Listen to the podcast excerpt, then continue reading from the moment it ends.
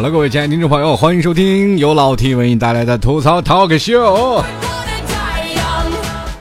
前两天我就是跟一个友人啊聊了会儿天，然后突然怀念起曾经上学的时光了。因为最近有很多的学生都已经开学了，然后在上学的时候，他们也又开始重新呃不断的在学习一些新的知识，还有能见到久违的自己的恋人啊。上学的朋友们都是这样啊，是吧？久旱逢甘霖，他乡遇故知啊，这这个说偏了。反正不管怎么说啊，这个小别胜新怎么又回来？好了，开句玩笑啊，呃，不管在哪里啊，就是曾经在上学的时候离开两地，总是能感觉到啊，马上开学了就能碰见自己的恋人了。有的可能上学的人啊，可能提早就回到学校，两个人。共度一下，就没有考试压力、没有上学压力的这段非常闲暇的二人世界的时光了。那现在的学生都忙于恋爱，忙于一些东西，往往在学业上又有有一点点可能是欠缺了。那他们这些时候没有办法，就考试作弊呗。那么在这个老 T 曾经的童年当中，就有这样一个女生映入到了我的眼帘，她也曾经。成功的住进了我的心里，在到现在我一直久久难以忘怀。一提到他，哎呀，但就满满的不是幸福，那都是佩服。曾经在考试的时候，他为了什么特别吸引到我们的？有一次考试啊，别人都在，呃哎呀紧张的去答题啊，他就把一本书啊就直接扔到地上，用脚丫子啊光脚嘛啊翻着书，然后用眼睛去看地上那个字儿。非常钦佩他的眼力和他脚趾的灵活性，所以说他曾经就是非常深深的吸引到我。于是乎，以后我也觉得为了练此绝技，是吧？我也要努力的练习。呃，所以说呢，作弊呢，就每天都是与时俱进。呃，在现在啊，想想曾经在往年啊那些在作弊的时光，突然发现想想也是一个很有意思的事情。当然了。在对于现在社会上道德层面上，很多的听众朋友可能都会觉得哎很不耻。可是呢，谁没做过弊呢？啊，曾经我特别幻想着，就是有一天我在台下作弊的时候，就是我在学生的时期，我在台下作弊，台上的老师我都会认为他们都都是傻子。等到现在毕业了，我才突然发现，因为我们那个时候没有高科技的一些东西，到现在才发现这个老师是真的很伟大。他明知道你在作弊，但是他不揭发你，你知道。所以说，有的时候对老师要。身怀感恩之心，不管你在哪个岗位啊，你也应该知道曾经放过你一马的监考老师啊。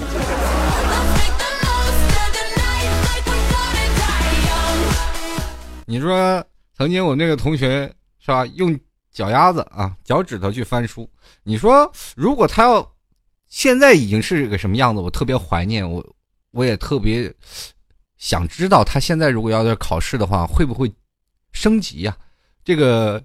以后呢，比如说老师在看到地上有一排点的时候，可能会不以为然。但是这个女生在不断的 拿脚丫子搓着各种点，她可能用盲文哦，用脚底板识别盲文哦。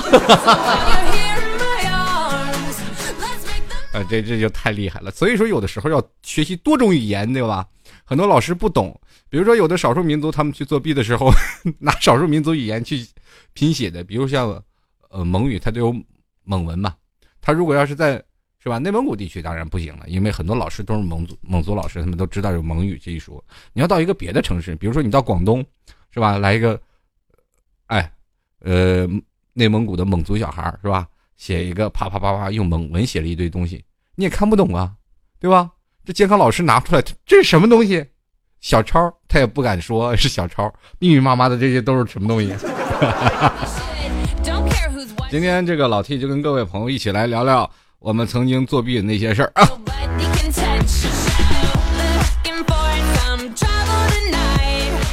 其实现在前两天我一同事感冒了，然后一直说想出汗，那出汗了很多的朋友都给他起了一些什么样的各种的招数啊，说要不然你喝点生姜汤，要不然呢你就拿个被子啊多盖几层，然后捂出汗来就好了。那我说呢，其实哎呀，现在这个。工作的人，你就跟他说啊，这个马上考核的时候就要到了啊，老总要见你要跟你聊天了，又要笔试了啊，马上笔试的时候出一身汗，要不然你要跟现在的学生说啊，感冒了，马上让他考试去，一一头汗下来马上就好了啊。然后那段时间小的时候，我很小嘛，啊，年纪，因为我那个时候属于，跟各位朋友也是算说一下，我曾经也说过自己是属于学神那种类型，就是上学啊，可可以不用好好听讲，但是一到呃期末考试的时候就能考得很好。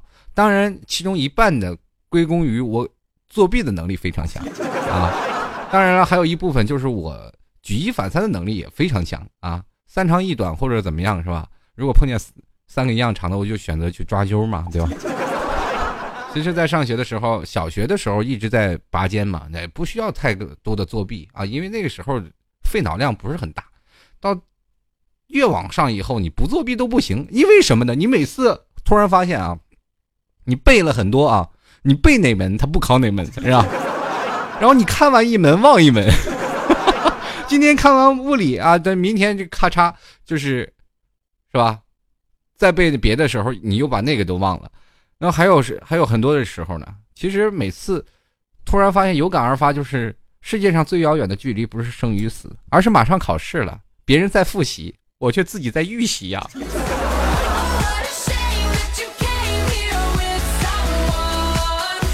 我记得我有一次，我有一个学姐，我跟她聊天聊特别有意思。我说学姐，今年这个考试不行啊，我可能要挂科。然后最近。学习完全没心思，完完全没有放在学习上。最近考试又抓的严啊，那段时间是正好刚好有手机了，啊，所有的学校呢，这对于手机的监管力度还是不是很高啊。那段时间就说啊，可以给你打电话，但是各位朋友，跟大家来说一下，那个时候的收费是双向收费，哪个学生也没有办法支付得起昂贵的电话费啊。打一分钟电话一块钱，你受得了吗呢？所以说，有的时候呢，当然了，可以发个短信了。那个时候算是高科技手段了。现在这些手机都已经不能用了啊！就是说，手机放在那里，就马上什么电子狗啊，屏蔽信号就来了，是吧？现在人都说了，考试你最怕的就是什么？被狗咬，是吧？电子狗侦测到你手机，你手机也没有了。现在呃，还有很多的有信号的地方，都也都不行。所以说，在那个时候还行。那我跟我这个学姐当时就说了啊，就是说这个学姐真的不行。然后学姐跟我说了，没事，事在人为，你好好考吧。我就送你四个字：事在人为，好好复习，好好背。我说行，谢谢学姐鼓励。然后接着呢，我就开始一切一直在背，在背，老背一门忘一门啊。我就跟我学姐说，不行了，我真的压力太大了，我老背一门忘一门，怎么办呀？有什么好的点子没？她说一切随缘吧，没事儿啊。你反正你现在背到这个时候啊。你到时候考试可能肯定用得上。我说那好，那好，那我就去考试了。我就接着去了。去了考试了以后呢，考完了，然后学姐就过来问我怎么样，考的应该不错吧？我说真的不行，这完全就是快基本就交了白卷了啊。那学姐就说没事儿，她又送我四个字儿：重在参与嘛。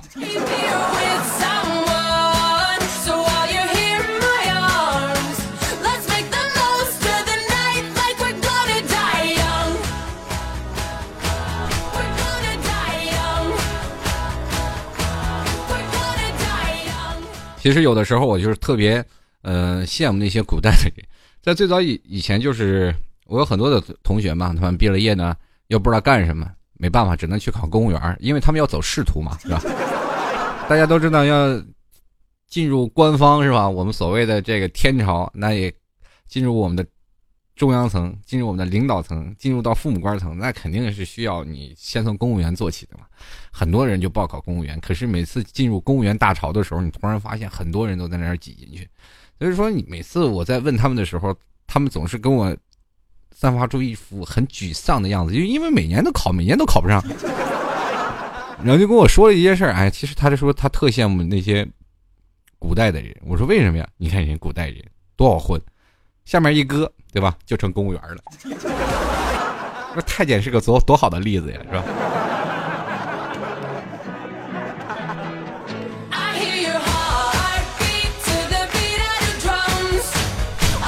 每次老师是在讲台上的时候，总是说：“哎呀，没事干，把那些没有关系的东西啊，赶紧给我放到讲台上啊，不要到时候被我查到，被我查到，我告诉你们就完了。今年整个学期你也不行，我告诉你，有可能你毕业还拿不到毕业证。”关键是你可能会被劝退啊！很多的老师都是会这样的去说嘛。那当然，有些人心理素质不好，年纪轻嘛，那也肯定很容易被害怕的嘛，也很容易啪啪啪一说，你就自己啊，就马上去给老师交一些东西。有的人真是辛辛苦苦准了准备了一个星期的小抄，那真是写的字密密麻麻，然后那个小抄做的非常的精致，最后都交上去了，是吧？这老师还没有查，你就给交上去了，这是你多年多年辛苦的东西。结果呢，他因为他以为这老师要搜身嘛，结果老师哪敢搜你身呀，对吧？道德在那里，对不对？很多人都往台上去交东西了，就是有的什么跟考试无关的东西都放到讲台上了。然后那个时候，我特别想把我自己放到讲台上，因为我觉得跟我考试最没关系的就是我了。很多人都是在，比如说，像我在很早以前看过一部电视剧，叫做《十七岁的雨季》嘛，也就是正好说是那个年纪，他们在高考的日子。呃，有个小女生本来学习蛮好的，结果在考试的时候全都忘了，没有办法选择了去抄。可是结果被发现了，让她不允许去高考了嘛。那个那段时间高考真的是非常的看重嘛，所以说小姑娘都崩溃了。在这里呢，我其实现在去想啊，其实高考呢。并不难嘛，因为我们要复习一年，因为你在高三的时候基本都是在复习，整个一年都在复习。我们是在学，呃，在考一些我们会的东西嘛，对吧？但是你在大学的时候才是最难的，为什么呢？就是在大学的时候啊，他给你可怕的就是你只有一周的时间去复习，是吧？就因为所有的东西你可能都不懂，是吧？是吧？很多东西你都不会，你所以说才有考试周这一说嘛，是吧？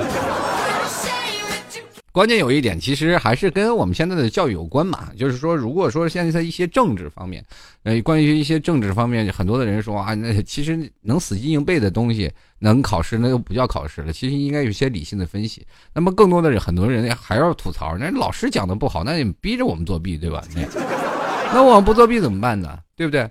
所以说，有一次我记得。在我小的时候，在作弊的时候啊，这个有次老师啊，讲一些东西我根本就听不懂啊，真的我感觉老师在于中国的传统教育方面呢，很简单的一点就是老师死记硬背。我总感觉最早以前我觉得是涮个肉是谁都能上去讲，那现在呢，可能可能对老师有一点偏颇了。对于我们那个时候思想过于狭隘嘛，不太知道老师他们的心酸嘛，总是感觉。我记得我最有意思就是我们的政治老师啊，在上初中的时候，跟各位朋友来聊聊我们初中的政治老师，老有意思了。就为什么有意思呢？就是他一上课的时候非常的有气场，他只要站在讲台上，所有的人就低头记笔记。因为这些课也是最难上的，也是最好上的。为什么呢？因为你完全不要理他说什么，你只需要记他在说什么就行。然后考试呢，他会告诉你他要考哪个，你要把哪哪一页记上就可以了。比如说一个笔记哈，就是笔记你必须得写，然后你他在说，啊他在念，然后你再写。他把一些政治的问题写在一些本上，然后他开始念。我觉得他很有做主持人的天赋。就比如说现在拿出拿出来，我是以前的政治老师，我在做节目，我给大家重复，你们把我每期节目的稿子都能写下来，对吧？然后最后考试，你们都当主播了，是吧？如果要是真的这么简单，就是这样。在过去的政治考试里就是这样，所以说我对政治非常的讨厌，就是非常的厌烦。一大堆的东西没完没了的背，然后背出了很多东西。所以说，像这些只有这个明文规定必须死记硬背的东西，我很早以前是非常讨厌的，就是感觉又回到了清朝，然后一直在考一些四书五经的东西。知乎者也，反正对于我来说。对于我个人来说啊，成长条件，因为我也不当公务员，也不了解什么东西，我老感觉学政治对我来说没有什么太大的用处。那个时候，因为什么？你年纪小，思想高度还到不了那个境界。我要现在我后悔了，说多学学政治，现在没准我也从政了，是吧？这最起码在有些时候，可能对自己的生活条件还可以点，或者是在某些情况下，我至少还多能看一个电视频道的新闻联播嘛，对吧？那现在我是新闻联播，我都不看。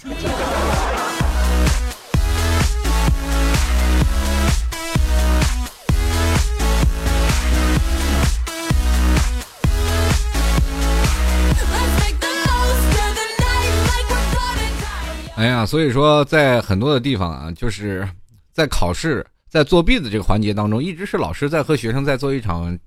所以说没有硝烟的战争，这场战争持续了好多年，从自古到今都是一直是这样的。但是我突然发现，慢慢老师他们开始败下阵来了，因为高科技的融入已经引引发起一场大战了。就是所以说，很多的学生只要肯花钱，我们现在形成了一种叫做什么了？就是说人民币玩家和那个 非人民币玩家，也就是说我们。可以分成两类，人民币玩家是属于高精端的这些人啊，有一种玩家呢是属于不是人民币玩家，但是非常技术流的一一部分人，这是一部分啊。这另一部分人呢，就是非他不是人民币玩家，而且还不不是很聪慧，用的非常传统的作弊方式啊。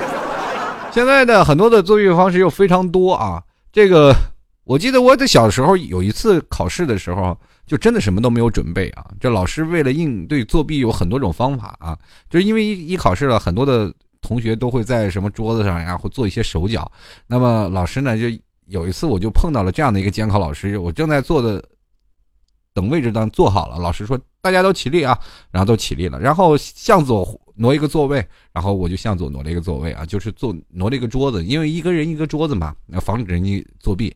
然后就坐在那个桌子上，然后一坐那桌子上，瞬瞬间我整个人都开心了，因为那个正好坐那个桌子上写满了答案，然后一张草稿纸在那儿盖着然后我一看，哎呀，这是哪位同学？估计他已经提前一个小时来考场，就把那个答案全写在桌子上，把 我给乐坏了呀！我这家伙这场这场考试是轻松应对了，但我旁边那哥们儿真是怒火中烧，一直上整。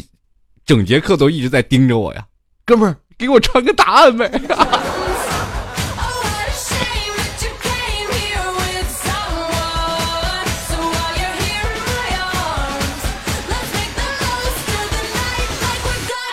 有的时候呢，我就觉得啊，其实，在作弊的时候啊，考试作弊其实也有很多种方面啊。第一种方面就是，嗯，第一开始你是被逼的，不是被自己意愿所。接受的，那另为什么呢？就是有的时候你同学给你答案了，是吧？你你不抄就也不好，你要不抄你对不起他，对不对？另一种呢，你还可以增加一下你测小字儿的速度，测试一下视力。像老 T 这个眼睛就一直很好，很多人都近视眼，但我老 T 一直连近视眼都没有，一个五点一，一个五点二，是吧？那个小时候都是看小字看出来的啊。所以说在这里啊，还能。是什么什么呀？以后有点好处就是能够凭借作弊呢，然后训练学生的团队精神啊，而且还能培养一下受挫折的能力。万一你被抓住了，你是吧？你也不能供出来你身边跟你一起作弊的兄弟姐妹。关键还有察言观色能力。其实作弊这个东西特别有意思啊，就是有很很多种，很多的人啊，就是说一去作弊考场了，那家伙那心虚的，那就都不知道。自己姓啥了？一定要把那小纸小纸条塞到肚子里。我记得我见到身边有这样一个奇葩，特别有意思。然后考试的时候穿的都非常样艳丽啊，在我们那年代穿的都非常朴素。你要考试的时候穿个校服过去就行了，能打扮的多么邋遢就打扮多么邋遢，多么不起眼就多么不起眼。最好你啪塞到人群中，老师都说那谁，半天想不起来那是谁，是吧？因因为这样的在考场上。就不会去抓住你，因为换种思想来说啊，就是老师站在台讲讲台上，如果说我是一个监考老师，那我肯定是抓那些是吧养眼漂亮的，或者是红蓝绿女当中是吧？如果你穿一个大红色或者大绿色的衣服，你坐在那里，那老师不盯你盯谁啊？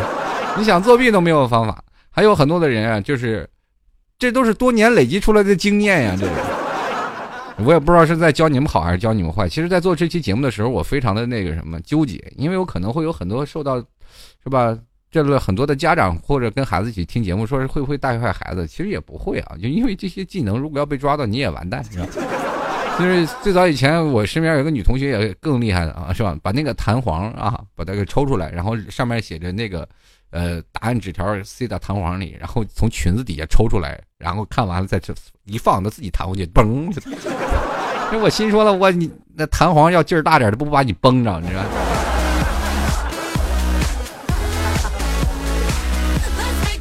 我记得最早以前用的小抄嘛，就是拿那种小纸啊，给它定出了一个小方框，然后字写的超级小，然后用一个手就能翻的那种小抄，这是在过去是吧？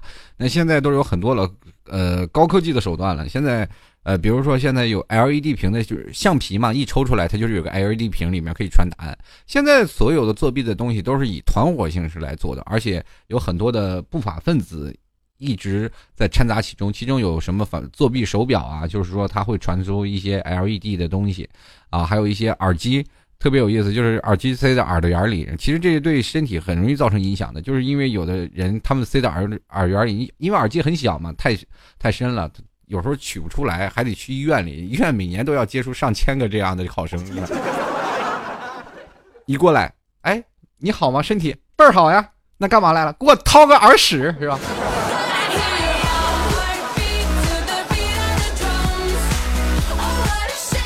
然后我们其实那次考试的时候，有有次考试，基本都是如果要作弊的人，他都有一个，不是一开始就先发，先发这个就开始作弊啊，就先开始就马上就一发不可收拾，没有，对吧？都是一般是属于什么前半场啊，都是非常的静悄悄的人啊，等待下半场要猛抄的人，那些人肯定是作弊，你知道？就比如说你看。就是如果老师如果有经验的话，前半场他去溜达一圈，看哪个学生在那一直不答题，那在下半场他猛答的话，那个学生肯定是在作弊的，是吧？但是你要是讲究证据嘛，是吧？下一堂课他就跑不了。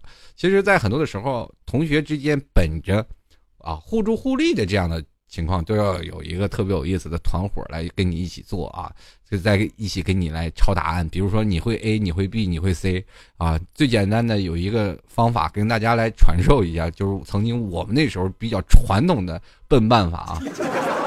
当然了，我们还有一些技术留在里面，等一下再跟大家来讲述一下啊。这个虽然笨办法就是非常简单啊，桌子有四个角，分别给它 A、B、C、D 四个角，然后。定为 A 和 B 和 C 和 D 是吧？这个四个角你定位了呢？你大概几个人是吧？有 A B C D，然后你就把橡皮往四个角随便放啊，四个角放放上去是吧？放铅笔盒也行，反正在在有一个明显的位置，放前面 A，放下面 B 啊，放左面 C，放放右面 D，你这橡皮就来回放，放完了你就突然发现那个人在没事干一一堂课就在那儿不断的玩橡皮，然后所有人都在那写答案是吧？因为你要知道，这是给那个学习好的人的这个分数啊，对吧？非常好的一种，怎么说呢？贿赂啊！那个小的时候就不学好，天天给人啊也吃好的喝好的，然后并且给他找一个好好的漂亮的女朋友，并且帮他达成了，是吧？你说那时候学习好多好啊，多赚钱嘛那时候。所以说呀，不好好学习，同志们，往往那些武夫都是要给有钱人去做打手的。呃，就是那些学习好的，比如说有现在有些很多人，就是说，呃，你拿枪杆子不如拿笔杆子，对吧？所以说，在后来我们找那些学习好的，一般都是傍着的。那后来呢，就不行了，支付起支付不起高额的的那个费用了，就开始威逼利诱啊，有的有武力恐吓的，对。不行的话，如果他不给我们抄的话，那就我们就直接拿抽出裤衩里的猴皮猴皮筋做成弹弓打他们家玻璃。现在呢，嗯，可能想想那时候也是挺有意思啊。那么后来呢，我们开始组建一个团体，开始呃做一些摩斯密码。当然了，那个时候也是要学习了嘛。后来是也开始学习了，奋奋发图强。有段时间，但是是吧？因为女朋友要是考高中了嘛，那那你也得要考高中，你也不能不考是吧？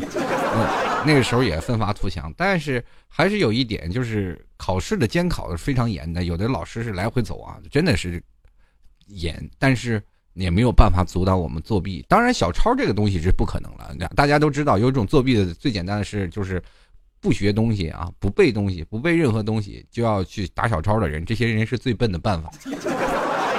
像我们比较高科技，就是你学一门，我学一门，大家在突击的时候，一人选择一半啊，这样的去选择。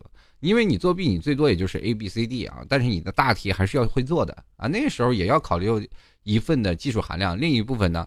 还是要考究一下你的这个自己的学习水平。如果你自己学习水平不好，光拿 A B C D 你也拿不了六十分，也达不了及格，是吧？你招你也考不上大学，呃，考不上高中啊。那可现在高中还好一点，那过去高中考高中可难了。就像我上档节目说大筛子一样，那直接就是漏漏掉一大片人。上高中的人就是，比如说像七十多个，也只能进十来个人啊。我们班级那个时候上高中啊，我就开始要高考了，要中考了嘛，中考了。然后我和我同学呢，两个人呢，就是专门研究那叫摩斯密码。大家你们你们可能去研究一下，可能在最近最近有一个那个电影叫做《星际穿越》啊，这《星际穿越》里有男主角啊，就是给他。女儿上那个摩斯密码，它不是有长短、长长是吧？点点分别把这个呃长短啊放在这个叫做什么呢？叫做那个呃动静上啊，放在一个动静上，分别把它列为 A、B、C、D 啊。这样的话呢，两个人就是经常发出咚咚，就是拿铅笔敲一下桌子，因为上课很静嘛，就咚咚梆梆咚咚梆梆梆梆梆是。这个时候，你们可能现在的学生可能没有这样的书籍了啊！就在我们的小学的时候，我们会学过那种电发电报，就是因为过去的时候，我们，我好像显得好老啊自己。八零后那个时候就是学习啊，在上小学的时候就有一封叫做学电报的这个，不知道大家在八零后他们有没有记忆啊？就是你们也学过发电报，其实每次滴滴滴滴滴滴，然后那段时间上课特别有意思，就一堆人在那敲桌子，真的现在去看很多电视上研究那个。呃，发电报的东西，我还依然觉得，哎呀，很神奇。我曾经也学过哎。其实这个东西特别有意思啊，就是你把它设置成两两长一短或者长长短短，就是作为一个密码，你们两个人知道的，那老师不知道，给他进行编辑。然后当然了，很多很长的，比如说像一些特别长的，拿每个字儿都要对照的那个，我们没有那密码本是吧？那有有那有那个翻译的功能，我还不如直接抄了呢。基本也就保持 A 和 B、C、D 啊，就是比较简单的对话内容哈。就是再难了，我们其实也不会。你研究那玩意儿，其实也是一个很高深的东西。那现在高科技了，又有很多人就是也按照这摩斯密码的这种方式来发展啊，就把橡皮抠成两个洞，分别是两个灯啊，长短、长短、长短，这两个灯不断的闪，就是用那种无线电接收的。现在很多的作弊的高科技作弊的都是用无线电的接收方式来做的。所以说现在很多的时候，我们可以说现在。包括国家每年要投几十亿的这个金额去研究啊，就是反作弊的模式。其实，在作弊不仅在考试上，在很多的社会层面上也有这样的考试的东西。那很多的人呢说，考试其实对于社会来说是不容于社会的，很多人心里一直是比较排斥它，很厌恶它，对不对？但是为什么这样还有很多人去作弊呢？关键有一点就是作弊到底触动了什么？我们现在很多的同学没有思考过，没有想过这个作弊到底思考过这些什么事情。我记得还有一次老师跟我说一句话：“你作弊是给谁作弊呢？糊弄你自己呢，还是糊弄别人呢？”其实我们在现在很简单，就是糊弄别人。我们从来没有糊弄过自己，因为我们自己知道自己几斤几两。嗯。那另一点呢，我们就是还都有很多的时候，现在很多的人都说你学习不好才作弊，不一定。现在很多是学习好的他也作弊，为什么呢？作弊其实本来就是一种不公平的。表现，比如说现在很多的人一直在排斥作弊嘛。比如说我辛辛苦苦苦读寒窗十余载，但是不如你作弊一小时。真的，我好像是我一直在努力，但是你这一轻轻松松作弊就是已经达到了这个伎俩。那么作弊作弊，比如说使出抄袭一些字伎俩来抬高自己的成绩，然后或者是逃避一些处罚，获取一些利益，然后我们在道德的层面上，我们肯定会谴责他，你这样做的不道德。然后你让我们这些人觉得不公平。我们换言之来说，这社会有公平可言吗？对吧？都同学成绩都有高有低啊，当然了，你在某些层面上，如果把这个作弊放展到社会当中，我们可以看到，中国也是一个非常处于作弊的环节。呃，很简单，把它放到物体来说，就是比如说中国的山寨，别的国家刚出来，比如说现在前两天苹果 iWatch 刚出来以后，马上山寨版的安卓版的 iWatch 就已经出来了，是吧？而且在深圳爆卖啊，两百多块钱。一个手表啊，爆卖啊，直接爆款呀！你说很多人这是满足什么的？很简单的一个道理，就是满足很多人的虚荣心。在那个时候，我非常的怕，非常的怕什么呢？父母的责怪，呃，父母的责怪和老师的嫌弃，以及你身边你的恋人的不满。所以说，这是任何的时候，学分它能。考试的这个考分，它能决定一切。你是否有过一定的优待，或者是家庭对你改变的看法？他们总会觉得，现在中国最非常直接的，他不在乎你学习的本质学的是什么，就是哪怕你考零分，但是你学识渊博，在很多的事情处理得当也 OK。但是有些时候，中国是一个很容易看待表面问题的一个现象。比如说学分，每年年底我们好像是在所有的一个学期，我们就是为了那一百分来奋斗。人生包括股票，它都有涨有落。那么我们人生肯定也有好与不好啊。很多朋友都说了，那么我学习一直好，就可以一直可以。啊，处在学习最顶端。我请问一下，你在学习最顶端到底是什么？你所谓的学无止境到底是什么？当然了，很多的朋友说了，为科学做点贡献。可是到现在了，很多的社会上的人不得不没有办法，放弃了手中的笔，拿起手中的铁锹，在那不断的去铲雪呀，对吧？哥嫂门前雪也顾不得他们别人说什么了，是吧？当然了，我们在过去啊都是心存侥幸啊，就是在作弊的时候都是有赌态啊，有赌态的心理。当然，很多的时候，呃，我们也不能否定，在曾经作弊的人，他们当中有很多的人特别失败啊，就是学习不好，是吧？我们其实，在作弊的这件事情，我们很多的人就用很多的性质上在不断的评评判他。比如说，有的人说这作弊性质就恶劣、不公平，或者等等。那有的人呢又说啊，作弊其实还能让我们觉得更加。呃，怎么说呢？就是很多的时候，哎，我们更加能活跃大脑的一些想法啊，这可能让更多的人知道。我告诉你，在很早以前，清朝就已经有过这样的呃例子，就是因为在清朝在科举考试当中，你不知道那个科举考试啊，清清朝那时候也是有很多作弊的。那没没办法，那所有的进考场的人都披头散发，然后穿着那个拆缝的那个衣服，单层的鞋袜，就不就怕你带很多的书进去嘛。然后就是用一个小篮子装着笔，就是笔砚是进考场了。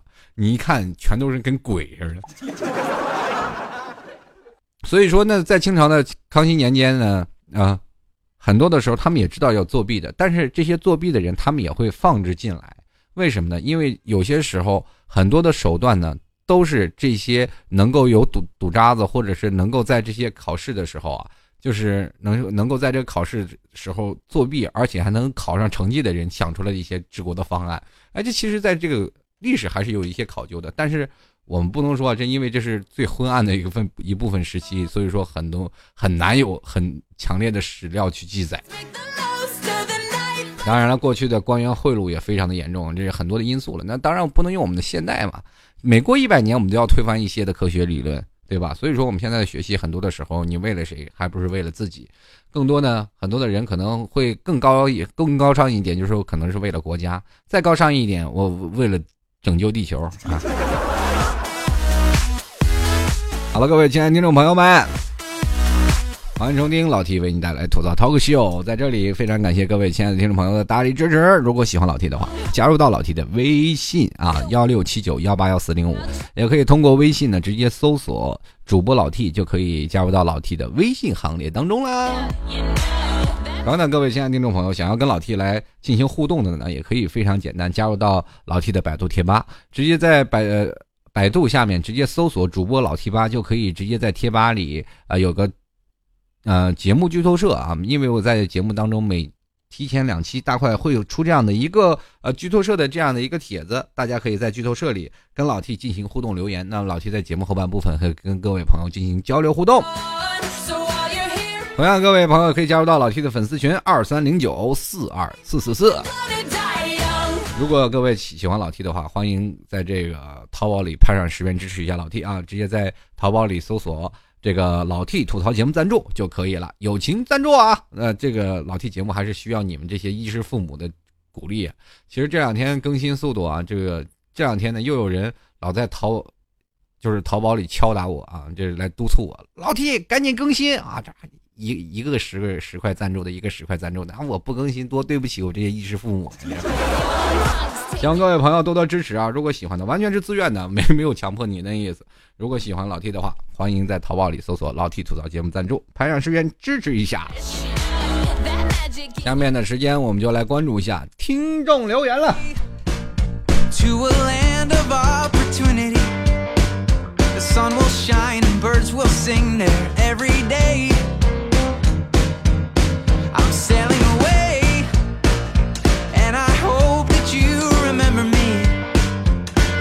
fine we had our run hip hip parade you said 好了首先来关注一下啊这位叫做泪奔的爪爪他说了哎呀作弊我小时候就经经常干 你看现在干不干？呢其实作弊呢其实就是属于那种成本低风险小收益大效果快啊就是有些意志薄弱呃意志稍微比较薄弱贪图名利的学生会迷失在自我的欲望里面。就每天就会选择在作弊的道路上勇往直前啊。那么如果考试不过，那只能歇斯底里了，是吧？考试的这个作弊行为的后果，可以给大家的名誉、文凭、金钱和好人的关系，这样对对不对？很很多的时候，我们可以去想，在如果在作弊的环节当中，有的人学习好，他人际沟通能力不够，那么我们这时候就是想什么办呢？就是让他多一点人际沟通能力，多一点你给我作弊的机会，是吧？所以说那个时候，我们可能对于自己的人生观和价值观还有没有完全的确立的情况下，很容易犯下错误。谁没有犯错误的时候啊？对吧？作弊既然做做过来了，我们可能到了成人的时候，我们要反思作弊的这种行为会给我们带来什么样的后果。其实老七在做节目的时候，并不是要跟各位朋友说鼓励大家去作弊啊，或者是怎么样。我要知道大家作弊，我们虽然说这真不是一件大事儿啊，我们这毕业了。或者是你已经被抓住了，或者你没被抓抓住，不要引以为荣。我们要回头来试想一下，我们在作弊的时候会给我们带来什么样的后果，或者是在未来我们应该正视，其实这种作弊、投机取巧的行为可能会给我未来的人生画上一个非常不好的习惯啊！其实这个作弊是一种很强烈的习惯，会让人上瘾的，因为我们习惯了这种偷空子的行为，就像偷税漏税一个道理。就是继续来关注啊，这位叫做曾经的曾经，他说了，哎，这个有时候需要作弊，但是最好还是要靠自己。总的来说呢，作弊看人品，下手需谨慎的。你看这个就属于作弊，基本都是是吧？小儿科那种传统作弊的型，被我们称之为三等作弊的公民啊。继续来看啊，这个叫做蓝色的话筒，他说表示从来没有做过弊，真心的好孩子，谁信呢？这你说出来你自己都不信吧？这。继续来看啊，是非烟啊，这个跟我说了一个，说上大学的时候作弊过，心里忐忑还还愧疚，啊，别人知道后感觉好丢人，但是工作后呢，感觉自己好傻，别人说啥都信，可是事实往往不是那么回事，这是作弊吗？也并不一定啊，就是，但是作弊的很多的事情，我跟各位朋友说，到你步入社会当中，你也会选择一种作弊的行为，比如说像在社会当中，我们要逃避一些的东西，逃避一些责备，或者是在。工作当中，我们要逃避一些事情，也会选择一些作弊，我们俗称为钻空子。但是这些时候，我们可以去想到很多的东西要活灵活现，把价值最大化，这可能也是一种好处。凡事都有利有弊，到万一被发现了，可能你的这些短处迟早会要被暴露出来。嗯，如果有些时候你窜的太快，当你有一天啊就没有办法去应对不暇的时候，你可能会遭入到从天堂掉落到地狱的那种感觉。就是很简单的一个道理啊，就是你在社会当中，你本来在工作啊游刃有余，有一天呢，你就是因为一些投机取巧一些的方式啊，让你在领导当中得到更多的赏识。因为很多领导他没有参与到你整个过程当中啊，比如说你抢了很多的你的同事的一些创意或者是什么东西啊，你知道了，然后突然得到领导的赏识，然后这个项目你说你整个做好了，其实是一个团队的项目做好了，结果你自己拿到其中，这称之一种是作弊吧，对吧？对别人来说很不公平，但是他们又敢怒不敢言。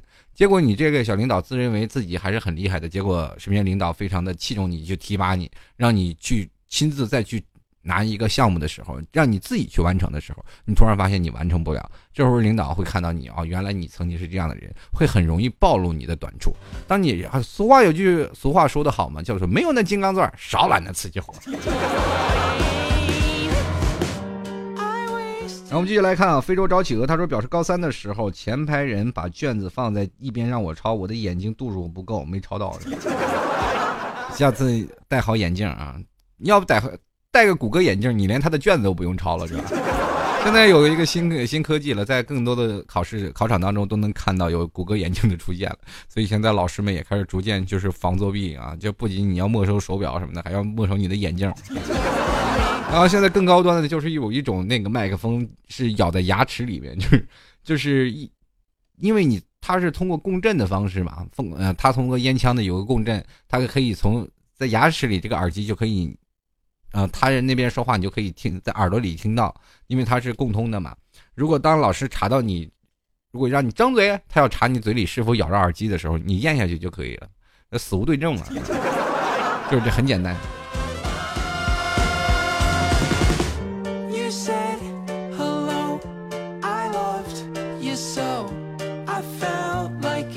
继续来观看啊，这位叫做梦寐的猪啊，他说到处都是作弊啊，或者说是现在就流行开卷考试吧。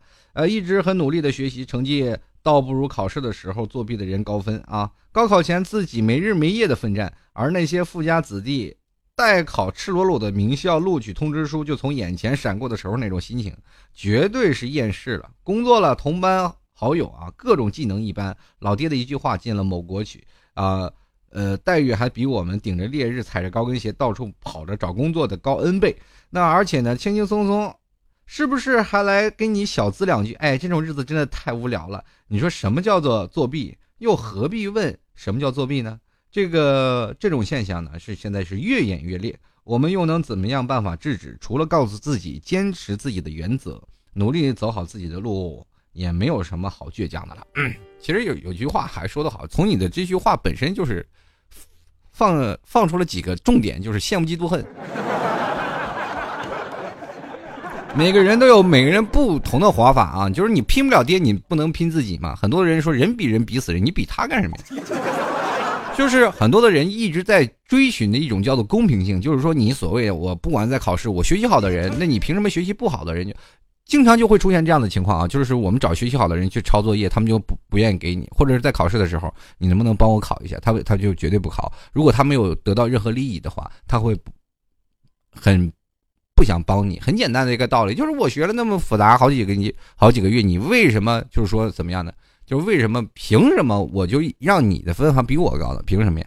对吧？所以说。换一种话说来说，这是一种心理的极度不平衡。按照心理学来讲，那那肯定是你过得比我好，我就受不了，是吧？那咱们再换种思想的方式说，如果要是在有些人现在我们知道，在有限的知识环境当中，我们能够把它作为分享的最大化，或者能够帮助别人，你可能获获得更多的回报。比如说在事后的利益，当你给他考试，他考上某大学了，那以后还还。嗯，当然了，有一部分人啊会有这样的生活的方式，会有个改变啊。他日后呢大老板了，然后肯定会还会记得你。那你毕了业呢以后转到一个文职工作是吧？呃，不起眼的工作，人家一看大老板过来，马上让你当经理或者干啥，你又一飞腾天。其实也不一样，每种每种人的生活可能是呃，在未来的生活方式当中，可能是有一个念念头，可能就会让你改变所有的一生。作弊其实也是这样，嗯，要不然。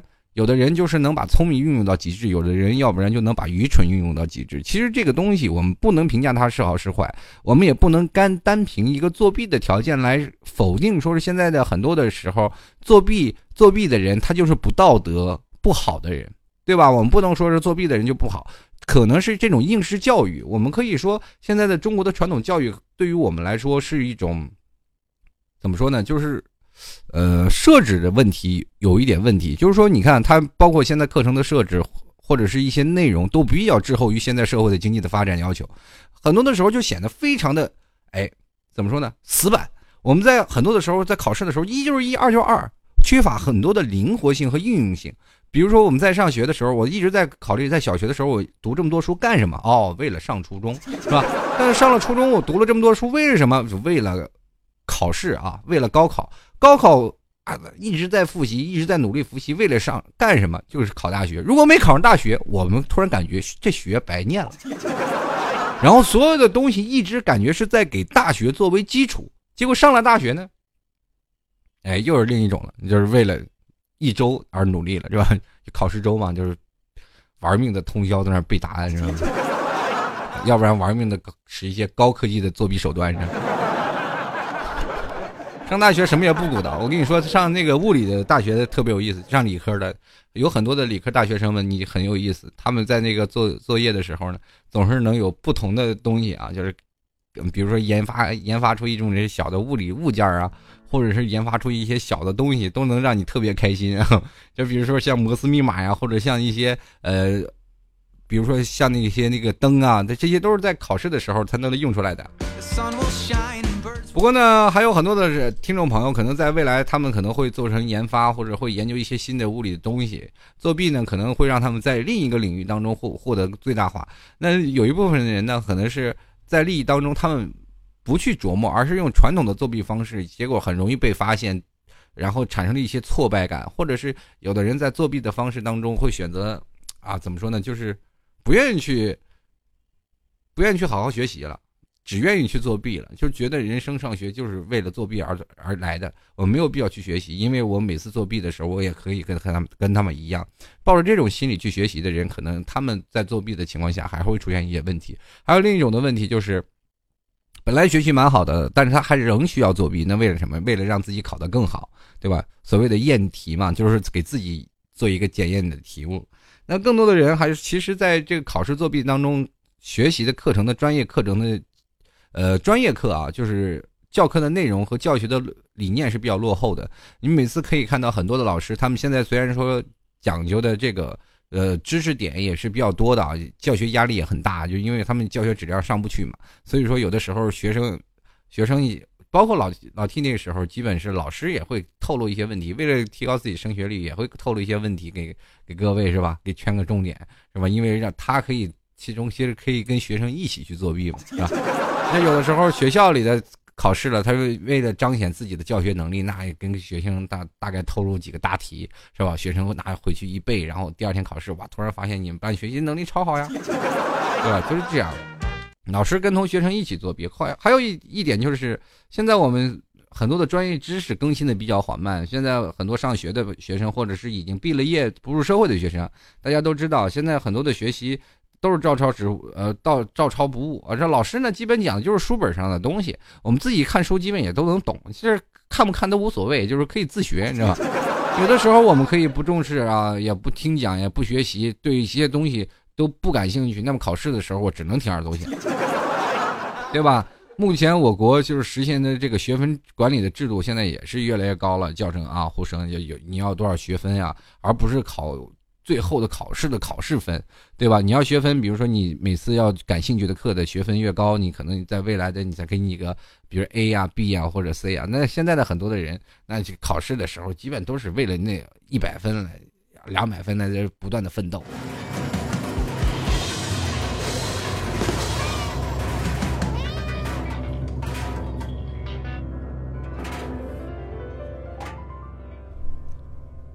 我们继续来关注啊，这位叫做 G 的听众朋友，他说：“个人觉得作弊其实没什么不好的。”他说：“拍拍胸膛，大声啊，对自己啊啊，大声对得起自己啊，对得起亲人朋友就好了，结果才是最重要的。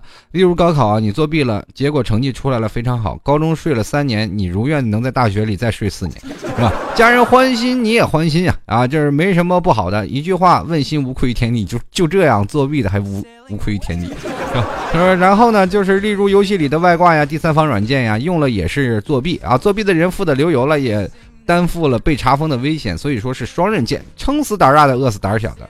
这时候我爱老 T 啊，虽然没有能力给你生猴子的苦逼大三实习党，也生猴子还给那些力所能及的人吧。这这事儿可不能作弊啊，是吧？”继续来看啊，这时候他说了，这个渐渐他说还是上学的时候作弊比较多。其实你只是看在上学的时候考试的一部分作弊，其实社会上的作弊反而会更多。你比如说像一些山寨啊，或者偷税漏税啊，比如说像三幺五，你就会发现很多的作弊的东西都是在三幺五那里出现的。嗯，比如说像秦娜娜，她说了，个人的看法，作弊是三分靠技术，七分靠运气。回顾十几年的读书生涯，作弊最多的科目就是英语，最成功的就是初中初次啊，某次初呃数学期末考试，呃，记忆最深刻的就是当时初中时下午要考地理，中午休息的时候呢，同学们都去复印店把之前学校发的练习试卷进行缩小。等到考试时拿出来小抄，缩小试卷呢？这个技能还是无意中学到的。那次考试之前，啊，学校被借借给民航飞行大院的大学生考试，啊，第二天呢，有个同学在自己的抽屉里发现了缩小版的小抄。呃，其实这次地理考试最大的赢家还是家里开复印店的那个同学。我觉得真的，我们以前没有复印过，都是手写。我们那时候复印机都见得的少，真的。哎呀，所以说上学的时候还得看时代啊。来看完思密达，他说了，大学以前作弊最多也就是做做小抄，悲剧的是什么科学方式抄了也不会用。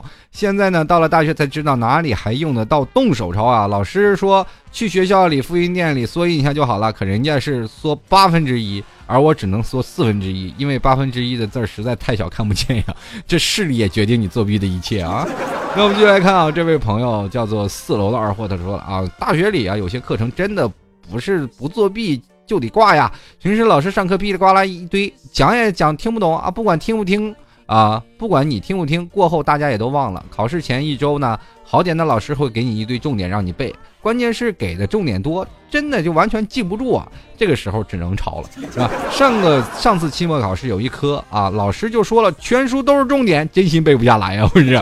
只能考场拿手机百度来着。事后同学们都是跟我说，老师一直盯着我呀。当时我就吓懵了，不得不感叹啊，这个运气好是没有遇到学院四大名捕，还真是别说，大学期末还真得看运气啦。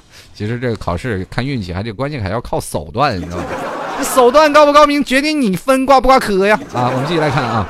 愤怒的小鱼就说了：“这以前考试呢用过的还不错，但是总是提心吊胆的，生怕被呃呃生怕被发现。老提你懂的，我这我，你看你心理素质不过硬啊！我已经做到那种，就是老师在两米开外，我已经就两米开外慢慢走过来，我也可以从容的把小抄慢慢的收起来的那种地步了啊！就后来呢，索性就没有小抄了，因为小抄都在脑子里了，是吧？各种都在密码里了，或者是。”有的人就从容不迫啊，就是比如说团队结伙嘛。有的学习好考试好好的，比如因为很多的时候，监堂老师并认不得是谁是谁。比如说有一个人交卷了，是吧？有一个人交卷了，那就就是，哎，交卷啊。然后我说去上厕所，是吧？你就去厕所了。然后你去厕所呢，你就不要回去了，让那个交卷的回去再帮你考试就好了嘛，你知道？关键你这个东西你得表现的淋漓尽致，是吧？接着来看啊，这个。投机的这种心理，其实这位叫做 E N C O R D 听众朋友，他说投机这种心理呢，在人们心里已经很根深蒂固了。小的时候呢，就从小就投机，长大了以后就大一点的投机。只要没有越过那条底线，就会有人去做。要改变这种情况，小孩子教育很重要啊。所以说，在现在中国的传统教育应该真的去改一改了，从一些东西让大家又知道有兴趣去做，而不愿意去因为一些考试不断的死记硬背。而且这些东西真的我。到未来的社会当中也用不到多少，我到了高中毕业，我都啊，除了一些地理条件知识啊，可能在对于对于我未来自驾游有用，但是我地理学了这么多，就被一个地图就给灭了，对吧？对不对？大家去想想，我们现在学了很多地理，学了很多东西，一部手机就搞定了。很多人说，那你背地理来吧，你跟我说说知识渊博，我拿手机地图就在这里翻。其实那个年代，他们就是教育部门，他也不知道未来会发展成这样啊！一部手机就能把所有的地理条件就全部加上了。还有很多的时候，最早以前每天就必听天气预报，中央台也没有发现原来未来有一天我们拿着手机也不用看天气预报了，就知道明天或者未来七天有哪里有雨啊，对不对？看那地理，最早以前很多的印刷店一本一本的出那些地理书啊，就地图书啊，告诉你去哪儿自驾游。现在一部手机就导航全都有了，自驾游想去哪里都可以啊。所以说这有的时候啊，真的没有办法。嗯，包括我们现在中国的传统教育应该去改一改，就迎合一下现在的科技嘛。你不能说有科技我们不用都是傻子吧，对吧？继续来看啊，这个路西法他说了啊，夏天作弊一般都是写大腿上，冬天就藏衣袖里。那 你你这一看就不高端。然后继续来看啊，姐姐不懂爱，他说了，我们的高中有个大神，平时小考都很不屑，就考作弊过啊，但一大考总不能是啊？一大考总能不作弊，考个逆天的分，世界无爱了，你知道吗？你 说小考啊，小考就是不屑啊，就靠作弊过。你说小考都不不屑，就靠作弊过。到了大考呢，就不作弊了，专门考。而且还是逆天的份啊！这种就是学神。然后继续来看芝麻开心不开心啊？芝麻开心不开门。他说了，表示上学的时候就一直被作弊啊。每次呢考试旁边就有认识的人，都不好意思不叫他看。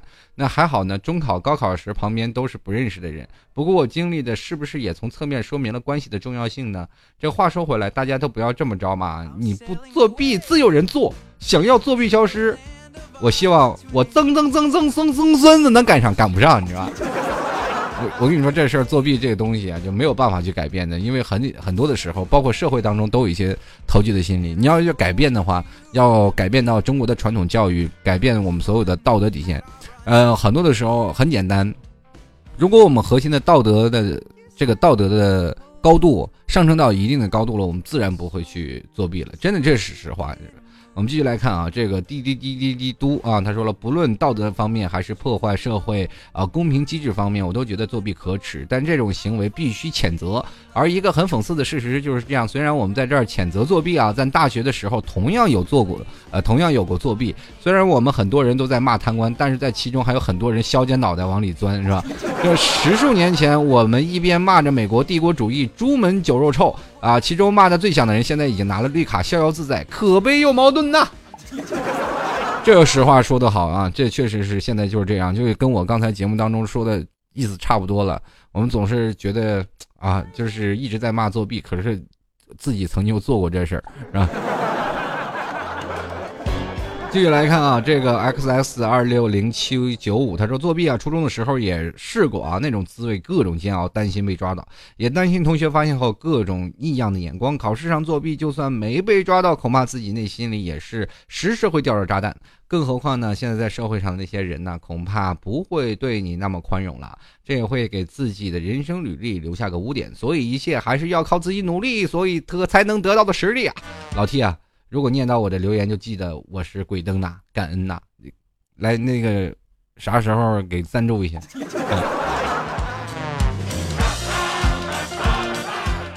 继续来看啊，这个可乐的猫他说了啊，这个医学生表示啊，根本不用作弊，全书都是重点，根本没办法，厚的就像新华字典似的。现在换到了 IT 行业，回首啊回首大学生的生活，简直生不如死啊！这，我我看到你这，你学医的呀？多累呀！让你画个什么生殖器官啥的，好像还真有。继续来看好竹，他说了啊，作弊这个东西啊，除了听写啊单词，除了听写单词课文什么的，基本就没了。早上懒得起床，不想背东西啊，都是没写出来的就背背就过了。不过有时感情倒是需要作弊啊，呃，所以说有的时候啊，感情做什么弊啊？感情去哪儿作弊去？约炮吗？现在这就是唯一的作弊方式啊！好了，各位亲爱的听众朋友啊，这个转眼间这也老 T 要最后给你总结一下啊，不管怎么样啊，就是有人听着听着这个仁者见仁，智者见智啊，有的一些比如说呃有些故作世故的人，他们认为还偏激不成熟啊，有一些人。会认为我们会，比如说我们自己认为自己是狂傲之人，我们会认为我们在接受一些挑战，会蔑蔑视到一些共识。那我作弊，我做主是吧？有一些人有一些人，他们可能作弊是为了虚荣心太强，心存侥幸，有赌徒那种心态。那有的人呢是利己主义啊，就是我轻蔑了很多别人的利益。但是还有一种叫做机会主义者，就是呃我不想付出，只想得到。还有一种就是呃缺乏自信、缺乏毅力、缺乏志向和胸怀。当然，还有一些虚伪的人，他就是掩盖掉真实水平，那不值得信任。当然了，这些很多都是在作弊当中给我们标榜的一些标签。嗯，其实很多人，当然，当把所有的标签都贴上的时候，我们说这个作弊，其实啊，这人作弊了，压根就不是什么好人。我会给他这样一个标签，或者索性啊，这肯定不是做好人。其实，所以说，呃，不管在哪里，每个人在作弊的环境当中啊，我们这样的身边的人特别多。是吧？但是我们至今还没有发现，只是有时候有一些人他才做了一些傻事，但是这些更多的是走在一个个人的虚伪的一个标签当中。我们可能是需要站在自己的利益上讲。俗话说“人不为己，天诛地灭”。但是更多的时候，我们需要在一个更高度的角度去回想。既然我们已经做过弊了，或者是我们在以前做过弊，或者在未来在我们上学的时候我们在作弊呀，我们可能要为作弊的时候，我们再回忆一下，我们作弊是为了什么？这个时候，你给自己定下一个标签，知道自己要错过什么样的东西，知道自己明确要做的是是什么事儿，你才能去啊。才明白去理顺这个道理，不要千万说啊，我作弊了，我就为了去取小一些东西，可能会给你带来得不偿失的一些东西。这样的话，可能会让你会更加成长啊，或者是从另一个高度会去升华啊。关键有一点是说的最好，就是反正那就已经是过去了，是吧？过去就让它过去吧。咱知错能改，善莫大焉。各位朋友，下期我们就再见了啊！呃，不过还是非常感谢啊每位听众朋友对老 T 的大力支持。如果喜欢老 T 的话呢，还是淘宝链接拍上十元支持一下。各位朋友，拜拜喽！我的闪亮，为什么要作弊？呃，我捡到纸条，纸条哪来的？微微妹的。为什么带纸条？报告老师，不小心掉的。为什么带纸条？小心掉的。我是问你为什么要带纸条？那个闪亮带我，闪亮叫我带的。为什么要叫他带纸条？呃。